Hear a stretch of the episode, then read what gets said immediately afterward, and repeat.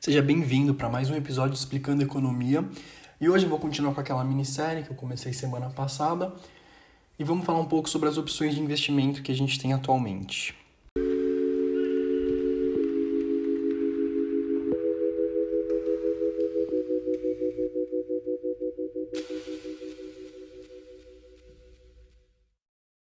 Bom, quando a gente fala de investimentos, tem duas grandes classificações ou dois grandes tipos de investimento que você pode fazer. A gente pode investir tanto em renda fixa quanto em renda variável. E nesse episódio eu vou explicar um pouquinho dos dois, todas as opções dentro dessas duas opções. Enfim, a renda fixa, para quem não sabe, são ativos que a remuneração pode ser direcionada desde o momento da aplicação. Ou seja, você coloca o dinheiro e você sabe quanto você vai ganhar, mas por ser um investimento tão seguro, você não tem muita rentabilidade. E dentro da renda fixa, existem três tipos de investimento. A pós-fixada, o IPCA mais pré-fixado e a pré-fixada. Bom, eles têm esses nomes complicados, mas basicamente é, isso tem a ver com a taxa de juros de cada investimento. A pós-fixada, os juros é atrelado ao CDI. Então, se você acha que o CDI ou que a taxa Selic vão subir, essa é, você tem que escolher a sua opção, porque você acha que os juros vão aumentar. A IPCA pré-fixada, ela acompanha a inflação, por isso que é o IPCA, mas ela tem uma taxa pré-fixada, então ela mistura um pouco dos dois.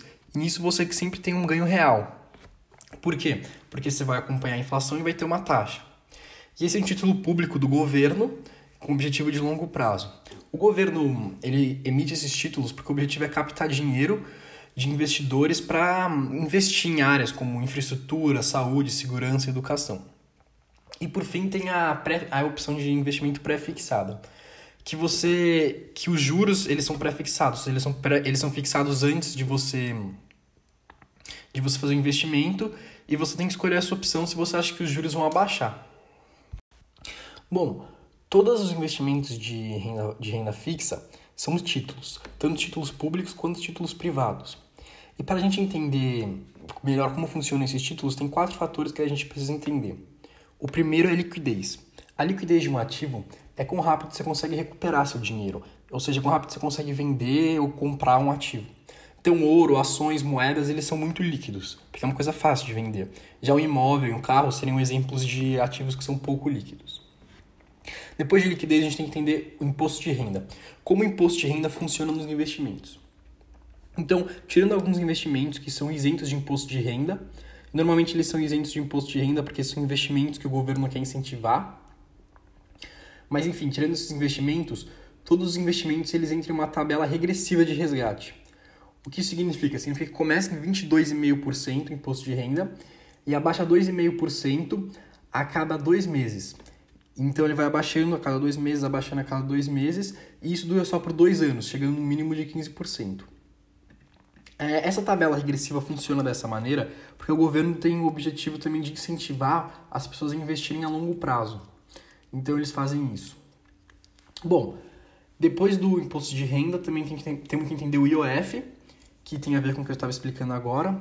Mas o IOF é outro imposto, aí chama Imposto sobre, sobre Operações Financeiras. E, e esse imposto serve para se você tentar retirar seu dinheiro de uma operação antes de 30 dias, você paga o IOF quanto mais cedo você retirar, mais caro fica. Então, por isso que muitos investimentos a curto prazo não, não compensam investir. Bom, e a última, o último fator que a gente tem que entender sobre investimentos em renda fixas é o FGC. O FGC é o Fundo Garantidor de Crédito. E ela é basicamente uma associação privada sem fins lucrativos que tem como objetivo garantir a recuperação de depósitos. Ou seja, se você se você compra um título de uma empresa privada e essa empresa fale, o FGC tenta te reembolsar. Ele não é um órgão público, ele é um órgão privado e ele funciona graças aos investimentos de todas as instituições membros do FGC, e no Brasil são muitas, e elas depositam mensalmente 0,01,25% de todos os valores transacionados nos produtos dela. É um número muito baixo, mas 0,0125%, mas como são muitas empresas e os valores transacionados são muito altos, é, chega a ser um número muito grande. Então hoje o FGC tem um patrimônio disponível de 57 bilhões e isso dá mais ou menos 250 mil por instituição ou 250 mil por cada CPF. O que significa também que, que não é recomendável você investir mais do que 250 mil na mesma instituição, porque se ela falir, o FGC não vai conseguir recuperar mais do que isso. Bom, agora que a gente entendeu esses critérios, eu vou explicar um pouco sobre as três opções de investimento em renda fixa. Então você tem títulos, do, títulos públicos, que são títulos emitidos pelo governo. Você tem títulos privados com a garantia do FGC e títulos privados sem a garantia do FGC. Então, nessa ordem que eu falei, é o risco dos títulos ou de você perder seu dinheiro vem primeiro do governo, que é o risco menor, porque é o risco soberano, o governo é sempre o último a quebrar em qualquer crise, depois os títulos privados com a garantia do FGC e depois os títulos privados sem a garantia do FGC. O risco vai aumentando conforme conforme nessa ordem. Enfim, dentro dos títulos públicos do governo tem diversos títulos, mas basicamente foi o que eu falei antes, o governo emite esses títulos para arrecadar dinheiro. Então a gente começa com um título, título público federal, que é um título de risco zero, praticamente zero. E o governo te paga, você compra esse título do governo e ele te paga depois com juros. Esse título é um título que apresenta uma liquidez diária. Bom, depois do título público federal tem o Tesouro Selic, que basicamente, como diz o nome, acompanha o Selic e ele também apresenta uma liquidez diária. Então, como a gente já viu nesses dois primeiros exemplos, são títulos sempre que têm uma segurança muito alta, uma liquidez também, mas tem pouca rentabilidade, justamente por já terem esses dois fatores. Depois disso, tem o tesouro pré-fixado, que é um tesouro do governo também com, com a opção de investimento pré-fixado, como eu tinha explicado antes. Ele mudou em 2015 e foi para letras do Tesouro Nacional, o LTN. Depois dessa tem o Tesouro IPCA+, que foi o que eu expliquei, que, é como uma que é como uma mistura entre o Tesouro pré-fixado e o Tesouro pós-fixado. Enfim, esse Tesouro IPCA+, também mudou de nome, mudou para NT, NTNB, que seria Notas do Tesouro Série B. E ele acompanha a inflação, acompanha o IPCA, mais uma porcentagem. Então garante um, um lucro real, né, um poder de compra real em cima da inflação. É um título para ser visto a longo prazo. Esses quatro títulos que eu acabei de explicar são os principais títulos do governo. E agora eu falar um pouco dos títulos privados com a garantia do FGC. E também são quatro títulos: o CDB, o CDI, o LCI e o LCA. Eles têm um nome um pouco complicado, essas siglas, mas são fáceis de entender. Então, o CDI e o CDA, eu expliquei, o CDI e o CDB, eu expliquei um pouco no episódio passado. E para quem não se lembra, CDB é Certificado de Depósito Bancário e CDI é Certificado de Depósito Interbancário. E basicamente, quando você compra um CDB, você está comprando um título de dívida do banco. Então, você está emprestando dinheiro para o banco em um tempo estabelecido e você vai receber um valor reajustado com juros. Então, você está fazendo basicamente a função de um banco. Você está emprestando dinheiro e pegando com juros. Mas os bancos sempre ganham dinheiro nisso, no spread, no spread bancário. O que, que é isso? É a diferença entre os juros que o banco te pagam para captar os recursos e os juros que esses mesmos cobram para emprestar dinheiro. Então o banco sempre vai te pagar um juros muito baixo, ou relativamente baixo, para pegar dinheiro, mas quando ele empresta, ele cobra um juros muito alto, e é aí que todos os bancos ganham dinheiro. E como eu expliquei no episódio passado, esse, o CDI e o CDB são as operações que os bancos fazem para pegar dinheiro e fechar com caixa positivo no dia. E esse título ele tem garantia do FGC a remuneração dele pode ser pré, pós ou IPCA+, né? então pode ser pré-fixado, pós-fixado ou IPCA+. E tem uma liquidez boa após o período de carência, que o período de carência é o tempo que você pode retirar o investimento. Então, depois desse tempo, ele se torna um ativo com uma possibilidade de resgate boa. E, basicamente, quanto mais carência e menos liquidez, mais rendimento. Ou seja, quanto mais tempo você demora para tirar você demora para tirar o ativo e tipo menos liquidez você tem nele, você tem mais rendimento nesse ativo. E os impostos desse, os impostos desse desse título são aquela tabela regressiva que eu expliquei no imposto de renda e com o IOF se você retirar antes de 30 dias. Depois tem o LCI e o LCA. Bom, LCI significa letra de crédito imobiliário. E é um título de crédito que emite como instrumento de captação de recursos dos bancos para investir em setor imobiliário. Então, os bancos captam esse dinheiro dos investidores e podem investir em qualquer coisa relacionada ao setor imobiliário. O LCA é igualzinho ao LCI, mas é para agronegócio. Então, é letras de crédito, letra de crédito do agronegócio. Um, a remuneração pode ser pré ou pós-fixada. Eles não possuem uma liquidez muito boa. É isento de imposto de renda e tem o FGC, é garantido pelo FGC. E isso, essa parte da isenção do imposto de renda é porque, são, como eu expliquei antes, são títulos que o governo querem que as pessoas comprem e invistam, porque é bom para o governo ter investimentos, em, tanto em, no setor imobiliário quanto no agronegócio. Agora a gente finalmente chegou no, na última categoria dos investimentos em renda fixa, e esses seriam os títulos privados que não têm a garantia do FGC. Então a gente tem debentures, CRIs e CRAS. Bom, os debentures eles são títulos de crédito que são emitidos por empresas privadas e também com o objetivo de captar dinheiro para financiar investimento, projeto de longo prazo, fornecer capital de giros e pagar dívidas. Então seria basicamente um CDB de empresas privadas ou um título do governo de empresas privadas. E para investir nessas, nesses ativos, é muito importante, importante olhar os ratings das empresas e emprestar só para boas companhias. Os ratings são classificações que agências de risco classificam e elas dão notas para as empresas e você, você tem que emprestar só para boas empresas porque assim você não corre o risco de inadimplência, das empresas não te pagarem de volta. Eu vou fazer um próximo podcast explicando quais critérios a gente tem que avaliar quando se for investir, mas é basicamente isso. Então, a remuneração de debêntures são pré, ou pós ou IPCA+. É, a liquidez tem uma liquidez boa, mas eu diria que é um horizonte de médio e longo prazo que você tem que olhar quando quiser investir. E o imposto, ele também é calculado com aquela tabela regressiva, mas ele é isento de imposto de renda se são títulos incentivados pelos governos. Então, empresas que fazem ações que ajudam o governo, empresas de saúde, de transporte, às vezes o governo isenta o imposto de renda. E como eu disse, não tem garantia da FGC, chegando a ser um título com mais com mais risco, né? Depois do debentures, a gente tem o CRI e o CRA. Bom, o CRI significa Certificado de Recebíveis Imobiliários. É basicamente um LCI, que eu expliquei lá, mas de empresas privadas.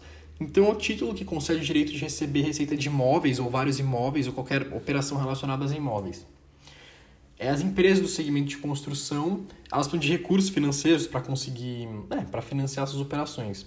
Então, em vez de elas pegarem empréstimos com bancos ou com instituições, elas pegam direto com, com os investidores. E então, é, as empresas elas disponibilizam esses, esses empréstimos, né, esses títulos no mercado, e qualquer investidor é, consegue comprar esse título. E o CRA, que significa Certificado de Recebíveis do Agronegócio, é igualzinho ao CRI, só que é para o agronegócio.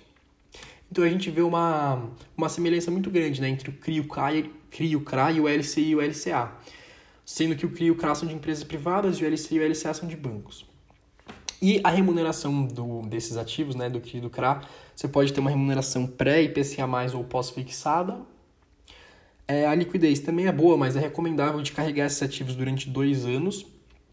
E os impostos, a grande vantagem desse título é que além de rentabilidade, eles são isentos de impostos. E conforme o risco vai aumentando, a gente vai vendo isso, né? Conforme vai passando de título público do governo para título privado com a garantia do FGC para títulos privados sem a garantia, a gente vê que o retorno aumenta. Porque o retorno ele tem que ser proporcional ao risco. Quanto mais risco você toma, mais maior vai ser o seu retorno.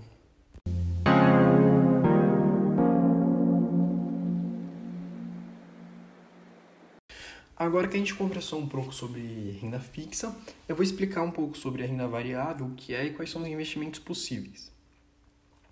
No episódio anterior eu falei e eu expliquei como a taxa de juros está baixando e a inflação está aumentando, e se você ficar só em renda fixa, você acaba correndo risco de perder dinheiro, né? de ter um poder de compra, de diminuir seu poder de compra ao longo do tempo. E é por isso que é importante entender e saber como poder investir em renda variável. Então, a renda variável elas são basicamente ações, fundos de investimento e câmbio ouro. Então, são ativos que são diferentes da renda fixa, porque é um investimento que não é tão seguro mas tem a possibilidade de ter um retorno muito maior. E o risco de você investir na renda variável é, vem da volatilidade dos ativos. E volatilidade, para quem não sabe, é quando os ativos oscilam. Daí vem o nome variável, né? Quando os ativos variam. Então, é um mercado Muitas pessoas gostam de falar que é um cassino, eu não diria que é um cassino, mas é um mercado que você não sabe o que pode acontecer, porque as ações oscilam muito, podem aumentar muito ou diminuir muito. Como eu disse, os dois principais investimentos em renda variável são ações e fundos de investimento. Mas eu vou começar falando, começar explicando fundos de investimento porque eu acho mais fácil de entender do que começar explicando direto por ações. Enfim, o fundo de investimento é um fundo onde você e várias outras, várias outras pessoas, né, que são chamadas de cotistas, dão seu dinheiro para os gestores do fundo investirem por você. Então você compra uma cota de um fundo e o gestor investe esse dinheiro por você. E a grande vantagem disso saber como analisar uma ação, fazer o valuation de uma ação, porque os gestores do fundo fazem isso para você. Isso, esse serviço tem um custo, lógico, e é uma taxa de administração que você paga para os gestores. E além disso, que é a principal vantagem de um fundo, você tem a vantagem de ganhar dinheiro de diversificação em escala. Então, como tem muito dinheiro investido, os gestores conseguem investir em vários setores diferentes, diversificar e ter um retorno muito maior. Existem diversos fundos, muitos fundos de investimento, muitas opções, e também existem diferentes, diferentes tipos de fundo, né? Eu vou explicar agora sobre todos os fundos. Mas antes disso, eu queria dizer que para você investir nesses fundos é muito importante você olhar o track record dos gestores. Então, basicamente, olhar quem é o gestor, o que esse cara já passou, porque você vê gênio nascer e morrer todo dia. Então, gente aparece com promessa, falando que achou isso, que achou aquilo, mas esses gênios nascem e morrem todo dia. Para investir em fundo, é importante ver quem é o gestor, de onde esse cara veio, quanto tempo o cara está no mercado, quantas crises ele já passou, se ele já levou porrada, já se recuperou, já saiu de crise de 2008, crise da Argentina, do México, dos quatro tigres asiáticos. Mas enfim, eu vou falar um pouco mais disso no próximo episódio, de como analisar. Então, dentro dos fundos de investimento, a gente tem um fundo de renda fixa, que o mínimo desse fundo tem que ser 80% em renda fixa, então 80% do dinheiro tem que estar investido em renda fixa.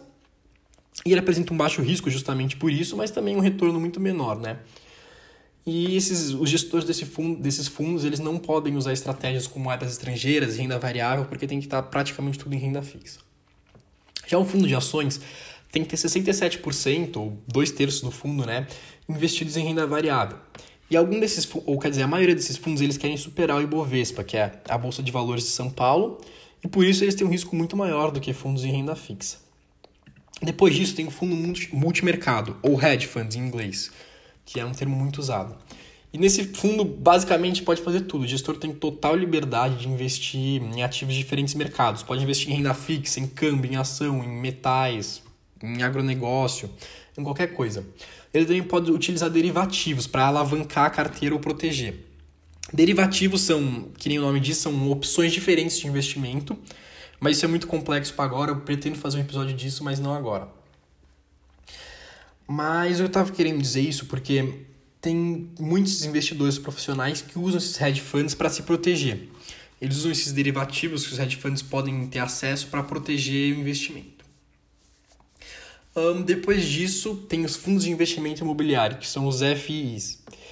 Então, eles compram imóveis, tanto os hotéis, shoppings, prédios comerciais, prédios habitacionais, galpões, qualquer ativo relacionado a isso, como CRIA, LCI.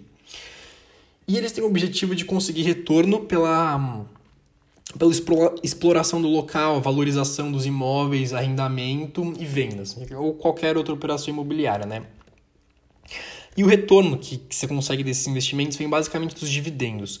Então, os dividendos, na maioria dos casos, são distribuídos mensalmente, como se fossem aluguéis. E eu diria que a grande vantagem de investir em fundo imobiliário vem na diversificação dos ativos do portfólio. Então, como eu disse, tem muito dinheiro lá de muitos cotistas, e isso faz com que os gestores possam diversificar bastante, tenham uma liquidez alta e faz com que as cotas se valorizem normalmente. Também é isento de imposto de renda os fundos imobiliários, que é uma grande vantagem. Eu diria que, que se você tem dinheiro lá, entre investir em imóvel direto e investir em, em um fundo imobiliário, é muito mais vantajoso investir em um fundo imobiliário por todas as vantagens que eu expliquei também porque é muito menos dor de cabeça. Quando você tem um imóvel, de ter que alugar, ter que ver os pagamentos, ter que ver reforma. Quando você compra um fundo imobiliário, um FI, você, você passa a dor de cabeça basicamente para os gestores do fundo. E por fim, tem o fundo exclusivo, que não é uma grande opção de investimento para a maioria das pessoas, mas acho legal só comentar para ficarem sabendo. mas é um fundo voltado para o investidor que quer preservar e valorizar seu patrimônio. Então, basicamente, é um fundo para herdeiros que não sabem muito gerir seu dinheiro, não tem tempo disso. Então, tem um atendimento diversificado, né, um atendimento personalizado, que é só para família, amigos e sócios. E a grande vantagem também é que não tem não tem imposto de renda, tem o CNPJ próprio para garantir confidencialidade, mas o ticket inicial desses fundos são 10 milhões de reais, é 10 milhões de reais, até por conta das despesas que, que o fundo gera para ser mantido. Bom, agora que eu expliquei dos fundos, eu vou explicar sobre ações, né? O que são as ações e os critérios dentro das ações e o que a gente tem que olhar para investir em uma ação. Bom, basicamente a ação é como se fosse uma partezinha muito, muito pequena da empresa. Então, isso é chamado de parcela do capital social das companhias.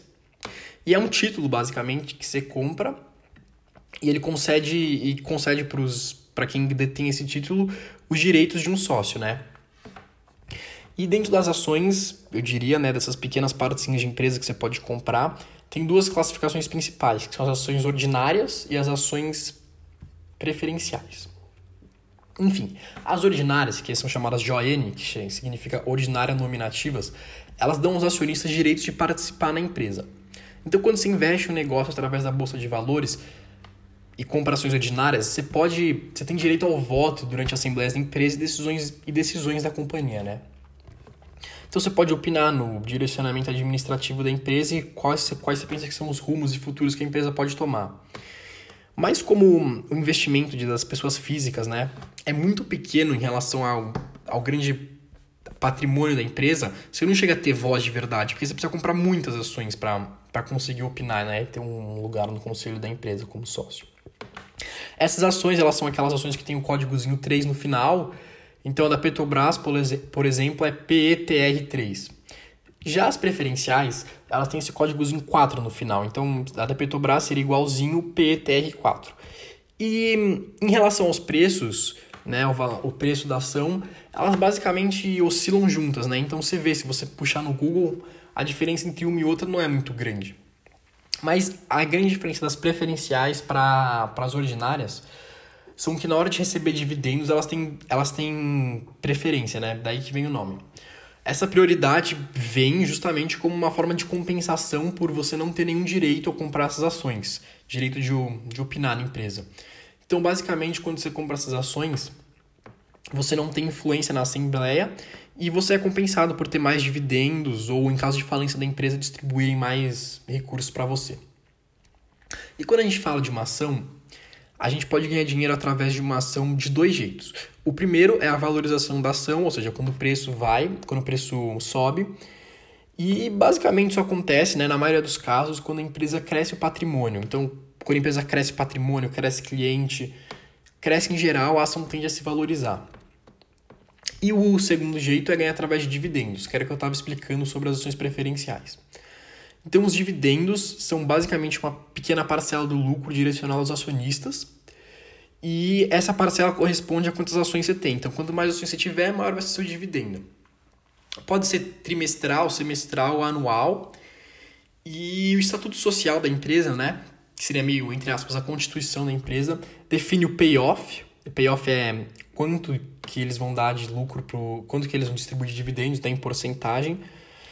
E no Brasil esse payoff tem que ser por lei maior que 25%, caso a empresa decida pagar dividendos. Não são todas as empresas que pagam dividendos, algumas não pagam, algumas esperam crescer bastante para pagar, mas outras pagam para que mais gente invista nas ações delas, né? Isso daí vai de empresa em empresa e também vai depende da sua estratégia, né? Os dividendos são muito são uma estratégia muito usada de adquirir patrimônio, porque é como se fosse juros compostos, né? Quanto mais dividendo você ganha, se você reinvestir esses dividendos, você vai tendo cada vez uma participação maior na empresa, ganhando mais e mais dividendos. E tem gente que vive de renda mensal só de dividendos das ações que elas têm. Bom, eu diria que na maioria dos casos as pessoas compram ações com visão a longo prazo, né? Então, ou tanto de dividendos ou de valorização das empresas ao longo prazo. Mas existe o day trade. O que é o day trade? Eu queria comentar um pouco disso, porque é uma coisa muito falada, né? Day trade, day trade, day trade. Eu vou explicar o que é. Então, day trade é basicamente, como o nome diz, é tentar, você tentar negociar a ação dentro de um período curtíssimo de tempo. Às vezes até no mesmo dia. E você tenta ganhar com a oscilação das ações. Com, ou seja, quantas ações tem, quanto elas variam no dia, né? Mas é muito difícil conseguir fazer isso, porque. Porque, cara, esse é o nível, eu diria, mais avançado de investimento. Você tem que saber primeiro do básico, você tem que saber primeiro matemática básica, depois tem que saber sobre planejamento, tem que saber ver as planilhas da empresa, para depois querer fazer day trade. Muita gente quer vender cursos, quer, quer se viver de day trade, e é muito difícil, realmente. Tem muitas poucas pessoas que conseguem fazer isso. Em 2019, saiu uma matéria no Valor Econômico que mostrou uma pesquisa da GV, né, da FGV, que mais de 90%, por, 90 das pessoas que estão tentando viver de day trade estão tendo prejuízo. E além disso, o day trade ele tem um imposto de renda de 20% sobre qualquer lucro no mês. E o governo faz isso para desincentivar a posição de, de pessoas que, que querem fazer day trade. Basicamente, o governo faz isso porque quando você investe em day trade, você não está gerando nenhum valor para a empresa. As empresas elas abrem capital, né, fazem um IPO, Initial Public Offer, quando elas abrem o capital para os acionistas, para captar recursos e poderem reinvestir esses recursos. Que nem o governo faz com os títulos, as empresas fazem com as ações, né, com pequenas partes das empresas. Mas quando você compra uma empresa só para trocar no mesmo dia, você não está gerando nenhum valor real para a empresa, você está só tentando ganhar com a volatilidade. Então o próprio governo tenta desincentivar isso. E, cara, day trade é uma opção legal, assim, eu realmente respeito muito quem ganha dinheiro com isso, porque é muito difícil, mas essas pessoas aí que tentam vender cursos de day trade, de mostrar que ganham dinheiro, a maioria das pessoas não ganha. Enfim, acabou o podcast de hoje, muito obrigado para quem veio até aqui. E na semana que vem eu vou explicar sobre como investir e quais critérios tem que olhar para cada um desses investimentos, né? Óbvio que eu não vou explicar tudo, porque hum, aí a gente entra em valuation, em critérios muito difíceis para um podcast curto. No futuro eu até pretendo fazer mais podcasts sobre isso, mas eu vou explicar em linhas gerais o que você tem que olhar para cada investimento. Muito obrigado.